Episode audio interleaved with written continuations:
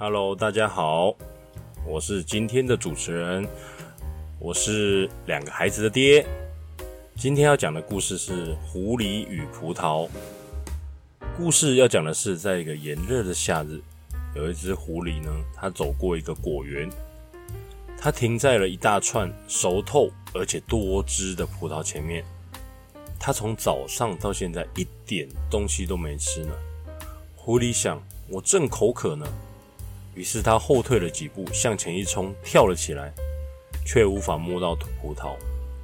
狐狸后退了几步，继续试着摸葡萄，一次、两次、三次，但是都没有得到葡萄。狐狸试了又试，都没有成功。最后，他决定放弃。他抬起了头，边走边说：“我敢肯定，那葡萄肯定是酸的。”这时呢，走过来的。孔雀，它正要摘树上的葡萄，它就说：“既然狐狸都说这葡萄是酸的，那我就不吃了。”孔雀又告诉准备摘葡萄的长颈鹿，长颈鹿听到这句话之后，它也没有摘。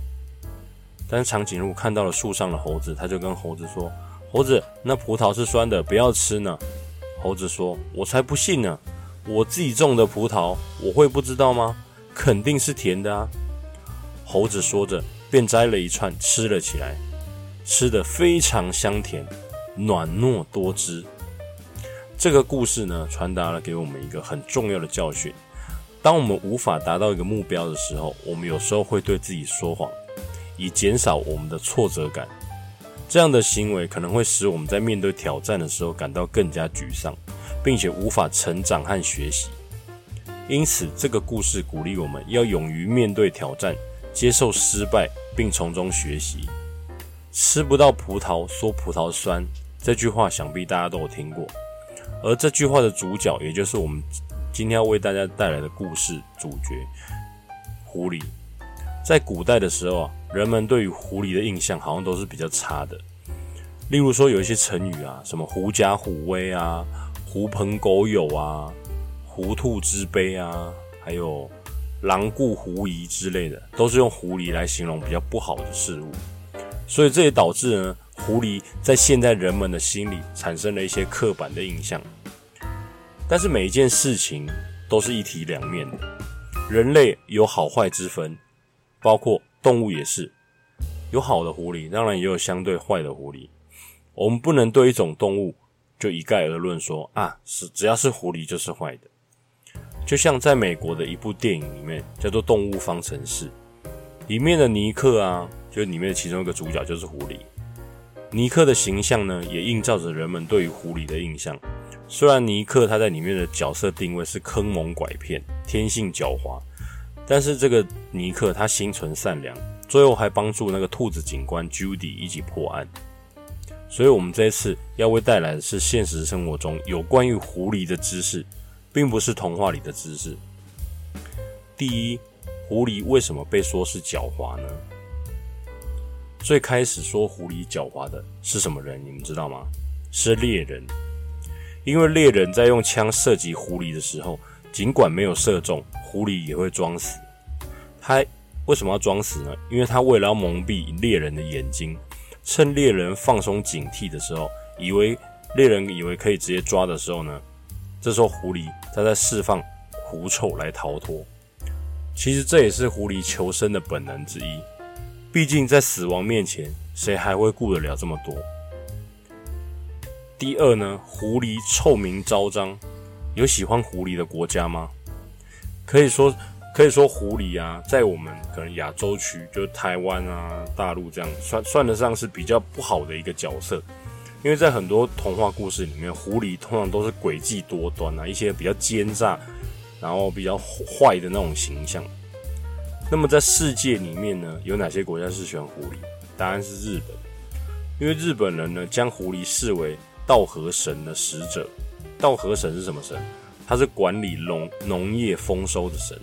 因为古时候日本很多村落会根据狐狸的叫声啊。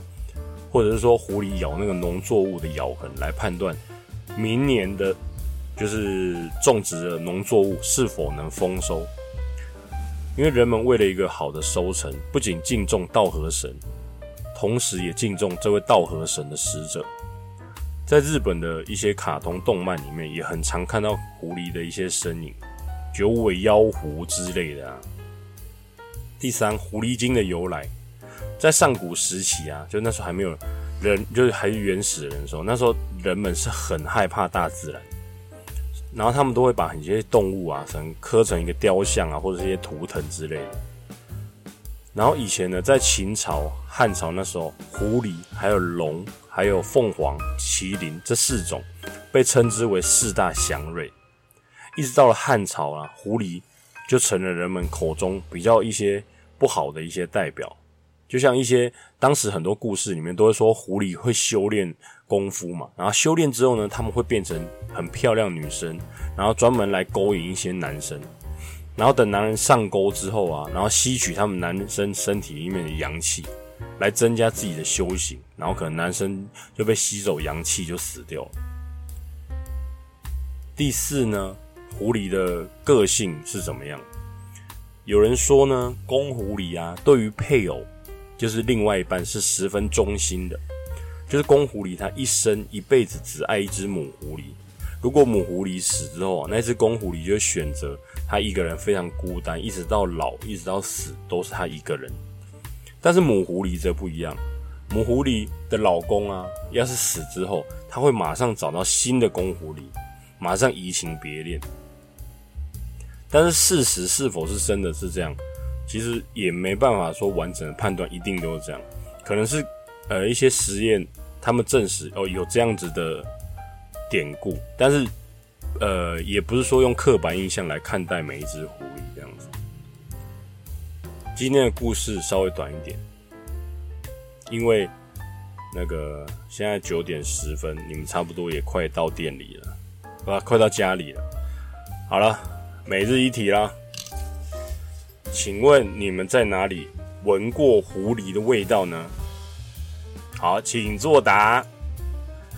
拜拜，晚安！不要再打电话了哟，快点睡，下礼拜期中考，fighting fighting，晚安。